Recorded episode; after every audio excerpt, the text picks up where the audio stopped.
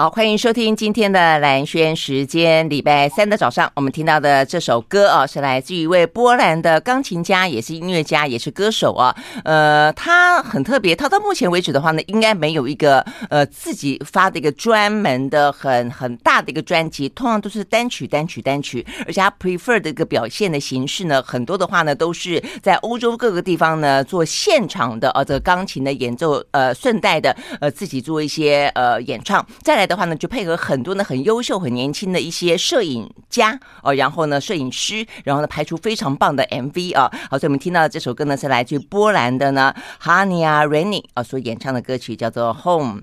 OK，好，所以呢在这个嗯远从哦这个东欧，我们比较少听到东欧的歌曲哦，所以还特别挑给大家听啊。那今天一样的进入到的呢是我们礼拜三的谈健康、谈医疗的单元。好，所以今天的话呢我们要聊的是呢康健杂志啊，这康健杂志的话呢。啊，每一个月呃一次，它的封面故事的话呢，经常也都会扣准时事啊。那这一期的呃康健杂志的封面故事呢，讲的是免疫系统的问题哦，怎么样子呢，能够不多不少，平衡最好，养成呢最佳的免疫系统啊，这个养成术。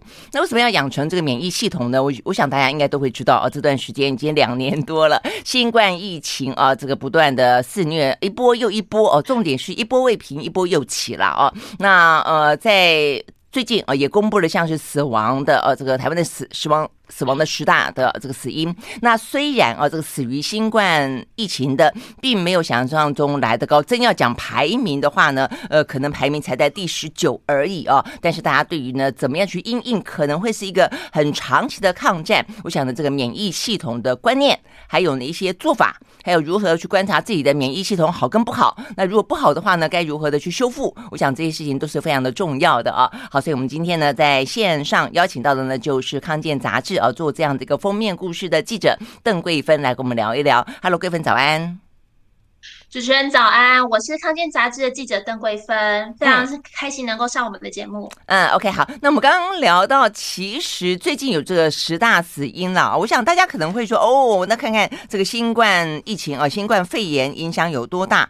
十九嘛，对不对？嗯。对，没错。呃，其实又要强调一下，这个十大死因是去年的疾病的排名，所以说我们去年的这个因为新冠肺炎死亡的人数是八百九十六人，是相对今年是少很多的，所以是排名第十九。是没错，今年其实已经好几千了嘛，对不对？确诊人数是好几万人，但是在死亡人数是好几千。对对对对对对，OK 好，所以但是呢，也让大家顺道的去注意一下呢，这个十大死因里面，虽然啊这个新冠肺炎没有排行那么前面，但是我觉得还是一样了啊，就是我觉得每一个死亡，尤其呢目前死亡的今年比较多之外，更多的小朋友跟小小朋友，我觉得这件事情还是很重要的啊。但另外我们就顺道会注意到说，哎，这个十大十大死因里面呢，呃，比较一般大家都很坦白讲就很熟悉。了，第一个癌症啦，第二个心脏疾病啦，接下来肺炎啦，脑血管疾病啦，糖尿病啦，高血压的相关疾病好像是上升了，对不对？对，没有错。嗯、那为什么会上升呢？其实卫福部有分析，有可能跟人口老化有关。当当然呢，嗯、这个六十五岁以上的老人家呢，他们这个高血压的，就是呃风险非常的高，基本上是美国人每平均每四人就有一人有高血压这样子。所以我们就是可以看得到，就是过去就是去年这个高血压的排名是有上升的。嗯嗯，但是我觉得老化这件事情其实。呃，台湾迈进高龄化的社会，老化病比较多，病比较多就比较容易死亡，所以好像很多疾病都跟老化有关吧？高血压、嗯啊、心脏、癌症实际上也是啊。过去癌症也没这么多，所以如果说是非老化的空气污染，嗯、肺癌台湾这些年越来越多，跟空气污染它就比较不是跟老化有关。新冠肺炎也比较不是跟老化有关，在自杀。其实我前段时间这一次的十大死因刚刚出来的时候，我其实比较注意到就是自杀。其实自杀的状况，尤其青少年自杀，比过去来的更高。嗯，好，但不论如何，总而言之哦，都需要注意，尤其是老人家了。我觉得老人家的话呢，呃，像是高血压，其实你只要控制得宜，是不至于到那么严重死亡的。我想可能跟去年。呃，大家很紧张，担心不要染疫了，所以呢，很多老人家呢，该去看病的也不去看病，该去回诊的也不去回诊，该做检查的也不去做检查。我觉得可能有一些关系。嗯是，我们也认为有可能是有关的，哦，对不对？OK，好，所以呢，这就顺道让大家呃来呃这个掌握一下这个有关于呢这个最新的十大死因这个部分的话呢，在康健杂志这一次也稍微的哦这个注意一下了它的排名的变化。好，那关键当然在于说我们刚刚讲到了新冠疫情啊，新冠肺炎，所以这一段时间以来了啊，这个大家都非常非常关心自己的免疫力啊，因为免疫力其实就新冠疫情来说，它不只是说免疫力好跟不好，是不是让你呃，是不是可以比较容易或不容易感染新冠肺炎之外，其实也包括了感染之后你的症状跟你的后遗症，其实都会跟你自己的免疫系统有关哦。所以我想这个部分的话呢，讲到为什么免疫系统这么的重要呢？呃，事实上是有这样的关系的啦哦。所以呢，这个贵妃你们怎么看？呃，我觉得呃，刚刚主持人就是。理解的非常的正确哈，其实我们的免疫系统就是来帮助我们，就是呃对抗外面的病毒啊、细菌啊、寄生虫等等微生物。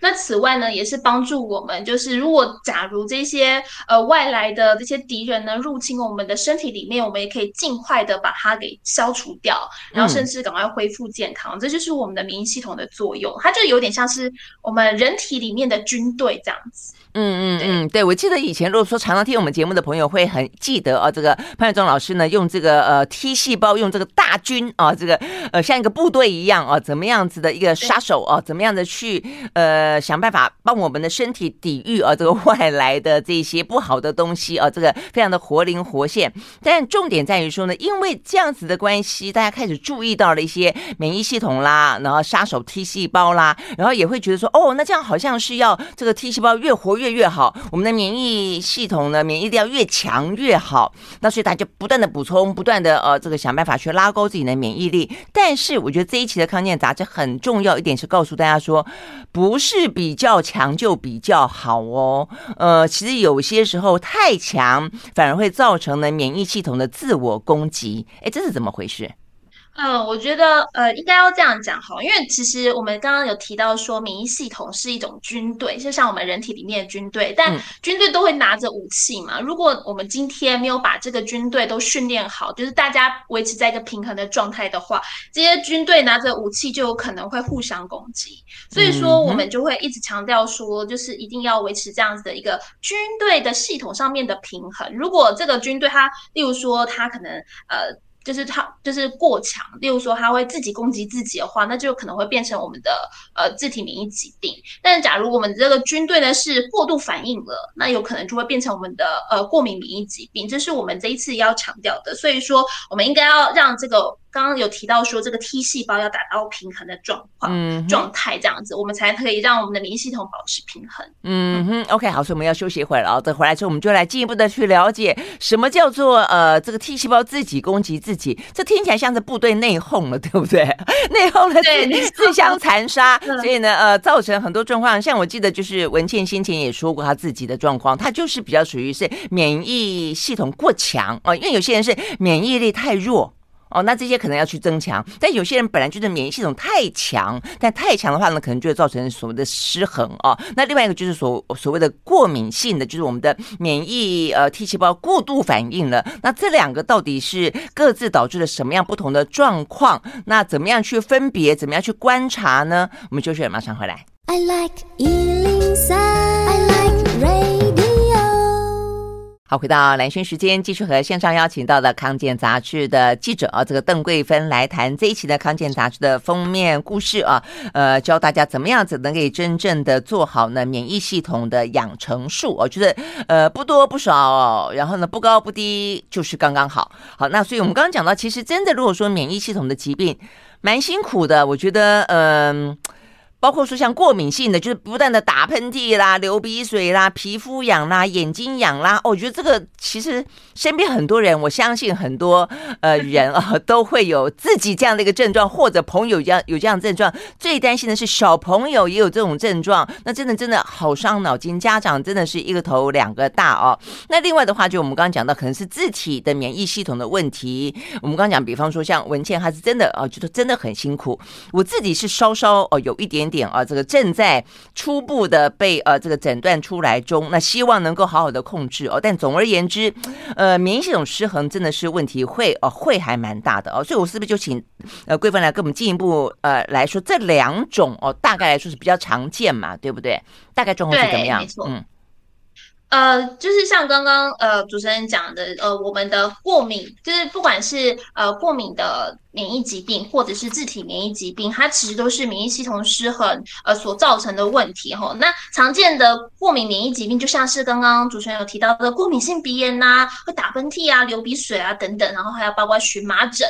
然后还有气喘以及异位性皮肤炎，嗯、其实我们这样讲过去，应该都会发现，其实身边亲友很多人都有类似这样的状况，嗯、呃，小朋友也是哦，嗯，对，那当然啦，自体免疫疾病它是在台湾算是呃相对较少，但也不会到不常见哦，像是我们常听到的，像是类风湿性关节炎啊。干燥症啊，红斑性狼疮啊，然后像是僵直性脊椎炎跟干癬这些，都都算是我们的自体免疫疾病。嗯哼，嗯哼。哎，你刚刚这样讲哈，嗯、呃，干燥症我有印象，就我们甚至还因为有一位呃，这个自体就是一位呃类就风湿免疫科的医生啊，他写了一本叫做《干燥症》，我们还特别聊过干燥症啊。嗯、那事实上，你们在呃这次报道里面也特别提到说，在自体免疫疾病当中的这几个，刚才桂芬讲到的干燥症的比比例。是最高的，我觉得好好好好特别，或者好，为什么哈？这为什么干燥症会会这么的多？它有任何的起因吗？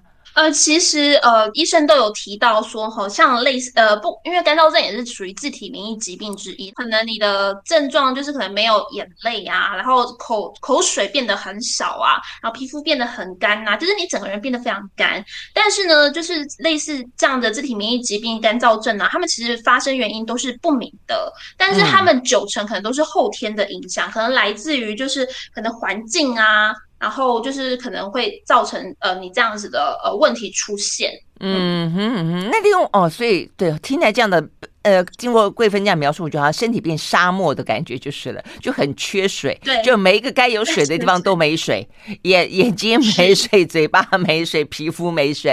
哎，那另外肝癣，肝癣也是跟皮肤有关的疾病，为什么是归在自体免疫而不是归在过敏性呢？医生有提到，因为皮肤也是我们人体最大的免疫系统，然后它比较不太像是过敏，嗯、因为它会一直在你身上，它只是可以维持到控制，然后它没有办法到。痊愈非常好，特别是那种严重型的干癬的病人这样子，嗯，嗯，然后我们都可能需要透过一些呃，像是类固醇啊，或者是可能生物制剂，才能够好好的控制下来。嗯嗯嗯，所以你刚刚讲到像是呃异位性皮肤炎，它是属于像是过敏性，对不对？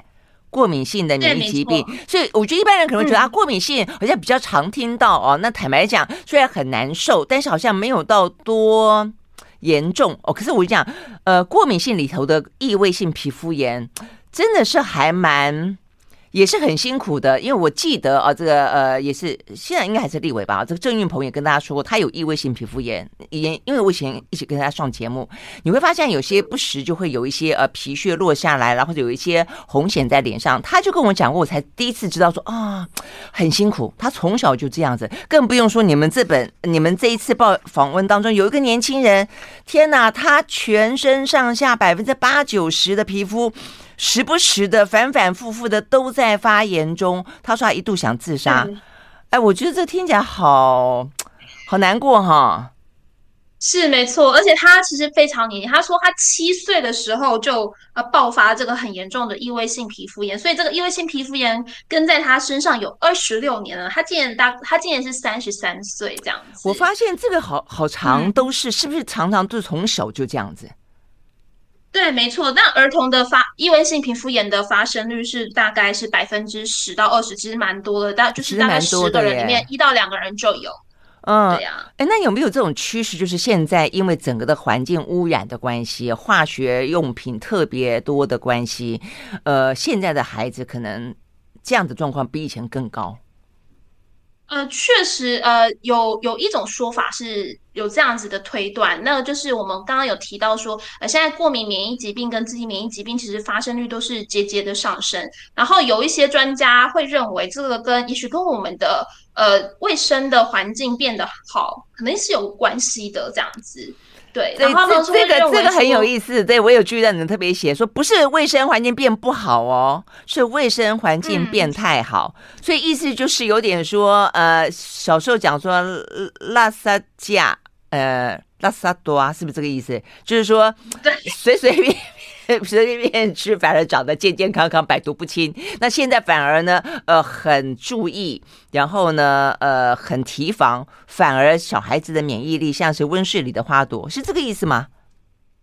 呃，对，然后那我们有访问到我们的这个呃风湿免疫医学会的理事长，然后他有跟我们讲说，为什么会有这种说法的原因，是因为呃过去可能就是卫生环境不好嘛，所以我们人很容易得到呃严重的细菌跟病毒感染，那这时候呃有就会把这个诱发过敏的细胞抑制住。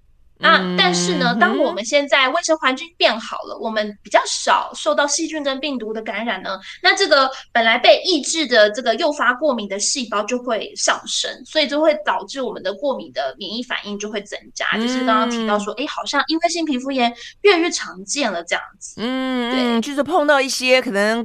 过去觉得是没什么大不了的，现在只要一碰到这些抗原，这些外来的，哇，就是我们的整个状况就反应过度。对，OK，了解。我们休息会儿，我们休息会儿再回来。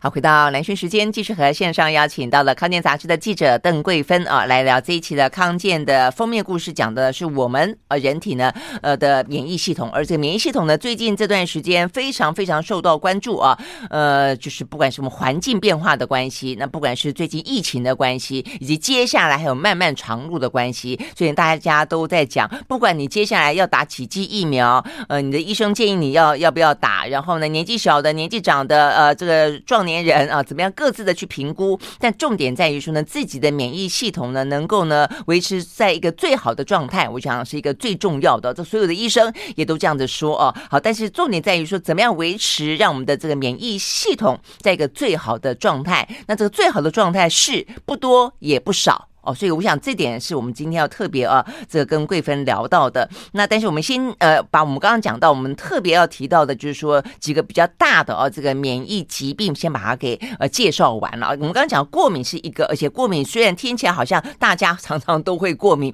但是呢，严重的过敏其实真的是不容轻忽的，会是很辛苦的。那另外一个就是自体免疫的疾病哦，那自体免疫的疾病，像是我们刚刚讲到的什么红斑性狼疮啊。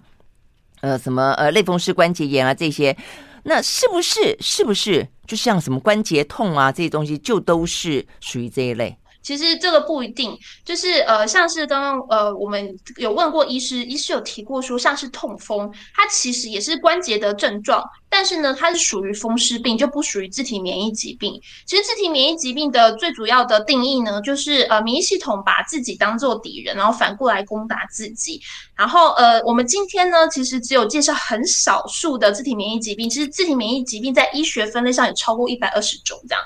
那我们今天是比较介绍比较少呃比较重大伤病的部分，像是类风湿性关节炎啊、干燥症啊、红斑性狼疮跟全身性硬化症。那我们比较常见的就会比较是像是僵直性脊椎炎跟干癬，所以这是我们这一次呃主要会介绍的疾病。嗯，OK，好，所以我们今天讲到有关于呢这个症状怎么判别的话哦，那我们就很比较完整的，因为这一次的话呢，康健杂志呢桂芬也整理了一个，告诉大家说好，那到底怎么样子去观察？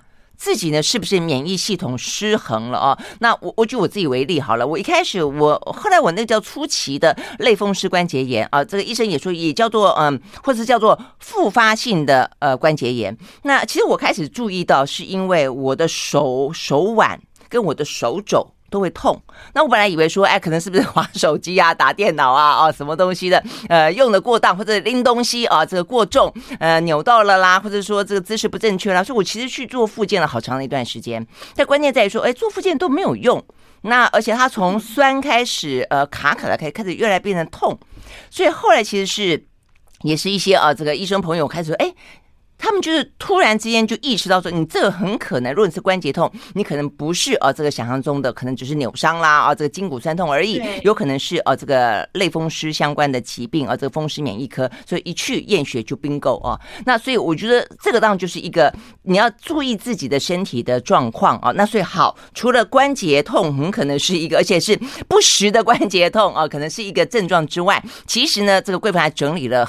几个哦，好像是七大个，对不对？七大指标来看看自己的免疫系统是不是失衡。是我们这七大指标呢，其实是整理每一个医师他们有提供给我们的一些呃可以观察的指标，像是呃你有没有太过频繁的感冒？因为医生认为就是大概一年感冒三次是呃大概是。OK 的，但是如果三次 OK 哈，一次流感 大流行你都中标，那就就是你就要开始怀疑你的免疫系统是不是不正常。嗯，OK，对，那再来呢？除了太过频繁了，还有你是不是一直反复有一些打喷嚏、流鼻水或咳嗽这这些症状，那代表这个免疫系统也可能已经有失调的状。嗯，然后再来呢？其实如果你有不正常部位的感染，什么叫不正常部位呢？像是呃你可能身体的腹腔的器官啊，或深层组织的感染，例如。像是呃肝脏脓疡啊，这个可能也是一个就是征兆这样子啊，这个怎么会知道啊？嗯，内脏怎么会知道？不会很难，对呀、啊，对呀、啊，我怎么可能？对呀、啊，不是我就说，这都可能是有问题。对对不，我刚刚就问贵芬说，因为我们刚刚讲到前面这两个是自己可以判断的嘛啊，是内脏自己怎么判断呢、啊？这可能就要到医院去做检查，这样子。哦，因为其实医生都有提到说，都会建议定期接受身体健康检查。OK，就是如果你健检的时候发现你有一些嗯不正常部位的感染，可能就要稍微注意一下。是这个意思，没有错。OK，好，那还有呢？包括呃，还有一个指标，像是遭到不明的病原体感染，这个也是必须要进到医院去做检查、去诊断才会知道的。因为其实像是有一些毒性很高的病原体感染，它会出现一些全身性的症状。其实这些呃，我们可能自己自我很难去观察，但是。如果你的进到医院去接受检查的话，发现哎，真的有这样的状况，然后医师有跟你做提醒，这都有可能是跟免疫系统的失调有关。嗯哼，嗯哼，OK，还有呢？嗯啊、呃，还有就是呃，我们这这个可以自己来看看哈，就是是不是身体组织有两个以上的系统出现症状？什么叫做两个以上的系统出现症状？例如说，呃，我们的嘴巴里面有破皮，但是呢，我们同时关节也会疼痛，然后或者是说我们的可能有掉发的问题，其实这都是不同的系统出现的状况。如果你同时一并都有这些的症状的话，你也要怀疑是不是有可能跟免疫系统相关。你不会觉得你刚刚讲这三个听起来好像有些人应该心里面就开始毛毛的了吗？掉发、关节痛。对。黏膜破，就口腔破，啊、我觉得好像压力大的时候，很多人都会这个样子，不是吗？对啊，是啊，压力大的时候就会增加你的免疫系统的可能问题，这样没错，确实是是这个样子。好，所以呢，大家开始有有越来越有概念了哈。好，好，接下来还有呢？嗯。嗯、再来就是最后两个，就是我们有没有常常出现不明原因的发炎反应？例如说，你呃，你常常会出现呃不明原因的发烧，然后出现红疹、关节疼痛、牙龈肿痛、淋巴结肿大等等，这些都是免疫系统过度反应出现的症状。当然啦，如果假如你今天出现了恶性肿瘤，也就是癌症，这也代表免疫系统失调，因为免疫系统会把这个免疫系统一般要把这个癌症、这个免呃这个恶性肿瘤给赶走，但是他以为他是自己人，就会让恶性肿瘤在你的身体里面就是到处爆发，这就是变成癌症这样子，所以这也是免疫系统失调的问题。嗯嗯嗯，OK，你刚刚讲这个，我有一个疑问，牙龈肿痛常常会有，对不对？如果你真的是牙龈痛，单纯牙龈痛的话是有可能的啊。对啊，好好，所以但是如果说经常这个样子，或者说并发其他的呃，这个同时包括我们刚刚讲到怎么发生发烧、红疹啊什么的，可能就要稍微注意。再来一个淋巴结肿大，呃，这怎么判定？这讲的是什么？哪些地方的淋巴结，还是比较常好发在哪些部位的淋巴结肿大？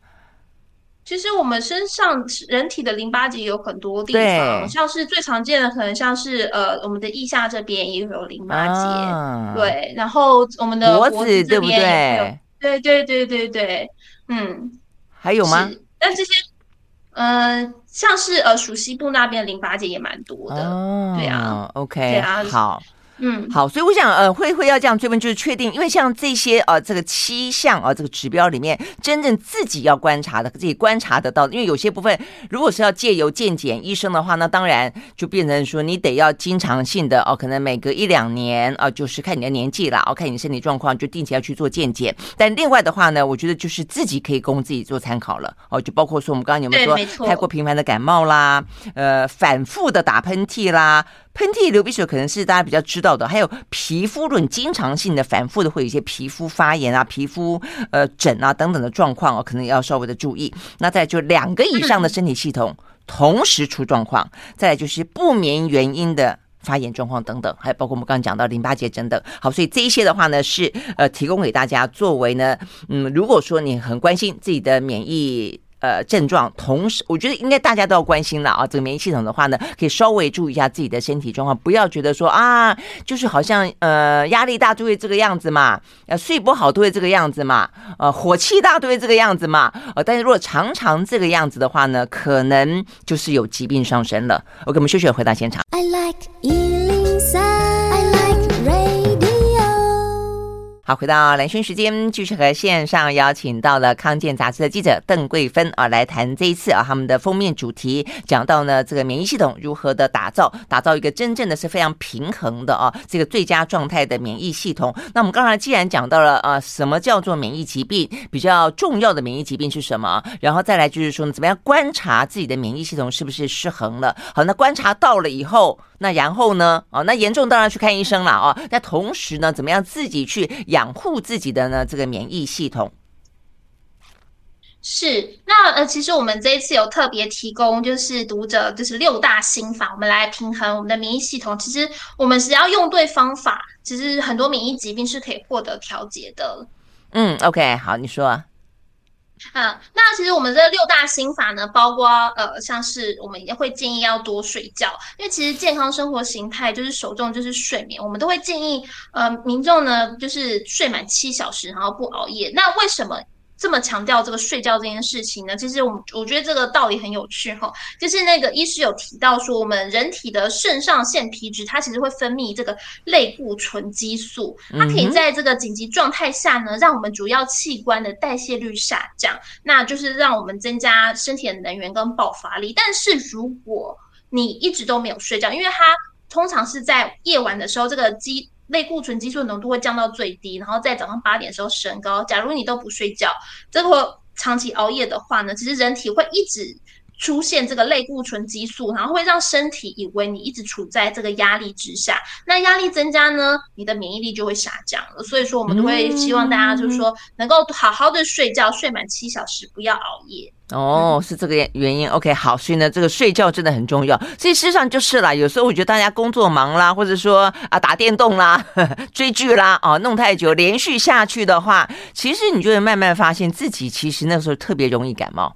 特别特别容易生病，对不对？就是因为睡睡得不够，睡得不够饱。OK，好，所以睡眠是一个嗯，那接下来，那接下来呢，其实每一个医生都会建议大家要。每周做三次的运动，那这个运动呢，每一个医师都会比较建议是做温和的运动，呃，像是呃走路啊、健走啊，然后慢跑啊，甚至是说像是瑜伽或者是太极拳等等，这些运动都是非常好的。然后如果你呃会建议每天，因为很多人都说每一天走万步嘛，但如果是您是呃在。可能例如说，可能呃，像老人家长辈啊，可能手脚比较不这么利落的话，其实走七千步，然后走到冒汗的程度也是不错的。嗯哼。那为什么一直在强调温和运动呢？因为其实呃，医生有提醒说，我们如果用激烈运动的话呢，反而有可能会带来短暂的免疫缺乏的现象。哈，就是例如说，你可能在例如说跑全马、半马，你这样很激烈之后呢，你很有可能会因为免疫缺乏的状况，然后结果可能体内本来潜藏的病毒突然爆发了，然后所以说很多人可能跑完全马或半马，突然就出现什么样的发烧啊、疾病突然出现症状啊等等，所以激烈运动后一定要注意身体状况，所以他们还是会建议温和运动会比激烈运动来的更好。嗯嗯嗯，我觉得桂芬这样这样讲提醒了一个，就是说最近其实真的因为台湾非常疯这个呃马拉松，不管是半马啦、全马啦，都把它当做自我挑战、自我实现呃这种呃超越极限啊这样子的一个目标，但是真的越来越多的一些专家啊，这个提醒说，其实马拉松哦，过度剧烈的这个运动，对不是对每一个人都是一件好事哦，所以不要以为好像啊，这个代表你证明了什么，还是要看你自己的身体状况哦，否则的话呢，其实对身体的伤害，有时候比你不跑马拉松还要来得更大。嗯，这个部分要特别的注意。嗯。嗯，嗯没错。那再来呢？第三个，我们还是会建议大家，就是虽然是老生常谈，就是均衡饮食哦，但它还是非常重要的一个基本。那均衡饮食就是包括要均平均的摄取我们的六大类食物，像是呃全谷杂粮类啊、豆鱼蛋肉类啊、蔬菜类、水果类、乳品类跟油脂、坚果、种子类等等。然后呃，医生都有提醒说，哎，其实只要新鲜天然的在地食材，这样子补充就好。那其实呢，呃，我们也有采访到一个皮肤科医师，他有提到说，很多人很多人可能会因为缺乏维生素 D，然后会影响到一些免疫系统的重要功能。那所以说，补充维生素 D 也是一个呃非常重要的事情。但呃，很多人都知道有听过哈，就是晒太阳可以补充维生素 D，但是。嗯呃，皮肤科医师他们就是很不喜欢民众晒太阳，就担心皮肤会 会有一些伤害、老化啊等等。所以说，其实我们也可以从饮食中来补充维生素 D，像是吃一些蛋黄啊、深海鱼啊，或动物肝脏的食物等等，这些也都可以补充维生素。嗯、OK OK，最近有当然也有在听很多人说，就是维生素 D、维生素 C 等等，都是在面对新冠的时候可以要去补充的嘛。哦，但天然的当然最好了，就食物里面。OK，好，那接下来的话是环境，对不对？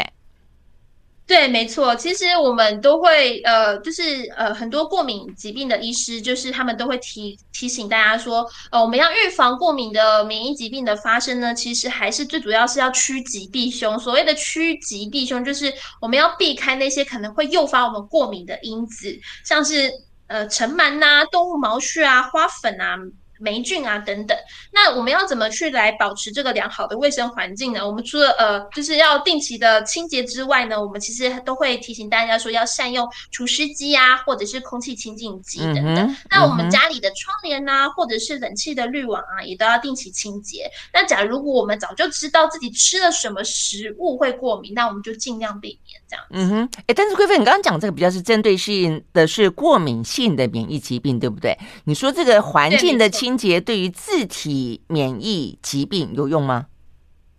可能就是相对比较没有用，因为它比较不是跟诱发过敏有关，哦、对不对？嗯，体内的问题，对不对？嗯嗯嗯，我觉得这个这个很有意思。这段时间很多呃，这个呃门诊的医师发现说呢，因为戴口罩的关系，所以很多过敏性的、嗯。免疫系统疾病的人 症状稍微少了一点啊，就是问题反而有有有因此而改善。所以你看戴口罩，就是我们刚刚讲到的一些环境啊的这些清洁，或是一些有效的自我防防防护有多重要。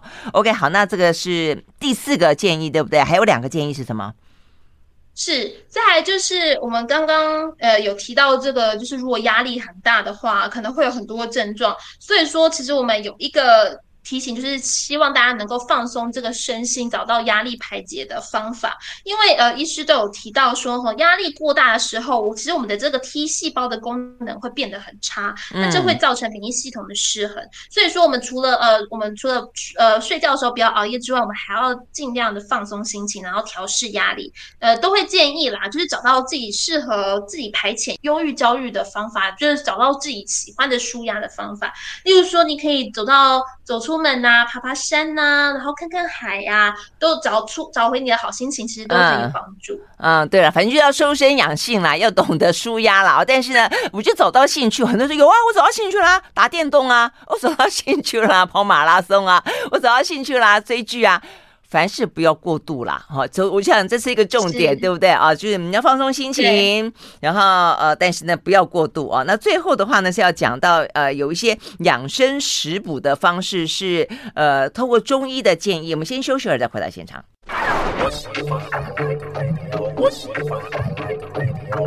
好，回到兰萱时间，继续和线上邀请到的邓桂芬来谈这一期啊，这个康健杂志的封面故事怎么样子呢？来进行呢免疫系统的养成术啊，维持一个不多不少、最平衡、最佳的一个状态。好，那最后一个就是要透过食补的方式，中医来建议啊。那顺道，既然是讲到食补啊，我发现呢有一些迷思，也就是透过吃，大家就觉得哦，那这样我要增强我的免疫力啊，所以我可以吃这个啦，可以吃那个啦。你们这边也整理了几个迷思，基本。上也都是 都是吃哦，所以大家有时候也不能够太认真，太认真有时候吃错了反而不好。比方说什么牛樟芝啦，呃，巴西蘑菇啦，益生菌啦，树木芽、麻油鸡。呃，OK，这个是听起来好像在你们去求证的过程当中，都有点点要特别提醒注意的，对不对？不是那么尽然是这个样子。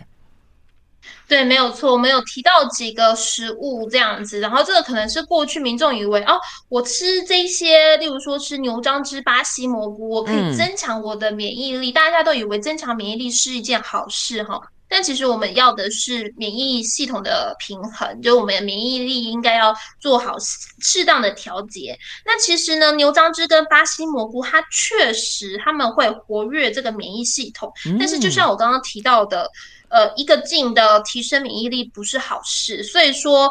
呃，我们都会建议这个东西还是不要过多的食用这样子。那同时同呃，平常呢，如果你吃东西很容易诱发过敏的人，那吃了这些就大量吃的话，也有可能会造成你的过敏的症状哦。哦，这样的 OK。所以如果有有这个状况的，反而就不要尽尽量就不要去过度摄取了，对不对哈？是没有错。那刚刚呃，主持人也有提到这个木素芽跟麻油鸡吼，其实是大家会以为吃太多的木素芽或麻油鸡可能会造成这个自体免疫疾病，像是红斑性狼疮。有这种说法？对，哦、这有这种传呃谣言呐.应该说谣言吧。对，然后但其实医师有辟谣吼，说这个刚好是因果的错置，不是因为你吃了食物造成呃这个红斑性狼疮，而是。红斑性狼疮本来就是一个呃，因为自体免疫疾病，就是自己攻击自己的一个状况造成的，而且这个原因不明，就是不知道为什么你会造成这个红斑性狼疮。但是呢，确实红斑性狼疮，如果你吃了很多的像是木素芽这种来芽菜类的食物，或者是麻油鸡这种补药呢，它会刺激你的免疫系统，造成这个红斑性狼疮的症状会恶化。这样，所以说呃，大家刚刚提到的，就是以为是吃太多。多造成红斑性狼疮，刚好是一个因果的错置。嗯，嗯，造成红斑性狼疮原因不是这些，但你如果有红斑性狼疮，你吃了这些，确实可能会造成你的疾病恶化。OK，那益生菌呢？益生菌不是一个目前看起来很普遍的，都算是认为比较无害的、有益的一些保健食品吗？确实是，呃。就是确实是无害啦，但是呃，因为很多现在很多的广告会宣称说吃益生菌呢可以调节你的免疫力啊，然后让你的过敏可以降低呀。但其实这个很多医师啊，就是我们在采访的过程中，医师都有说，呃，这些的讨论真的是很多，最近的讨论很多，但是研究发现效果没有这么好。所以说，呃，民众还是如果想要买来吃也可以。但因为它就是无害的食物嘛，但是呢，嗯、呃，就是真的要达到这个效果吗？这个是要打一个问号的。所以说，医师都会说不太建议特别买来吃啊。哦、OK，嗯、是这个意思啊、哦。那所以还是呃，透过运动、睡眠、均衡饮饮食。啊，舒压啊，这些方式呢，可能是真正的可以去呃平衡自己的免疫力，让自己的免疫力是一个最佳状态的一个做法。那接下来，如果说有兴趣做食补的话呢，呃，这个康健杂志这一期有有这个嗯建议的食谱啦啊，大家也可以来去看一看。好，今天非常谢谢邓桂芬接受我们的访问，聊这个现在这个时间点上真的是蛮重要的哦，大家也非常需要的跟免疫系统相关的话题。谢谢喽。嗯，谢谢主持人，谢谢大家。嗯、OK，拜拜。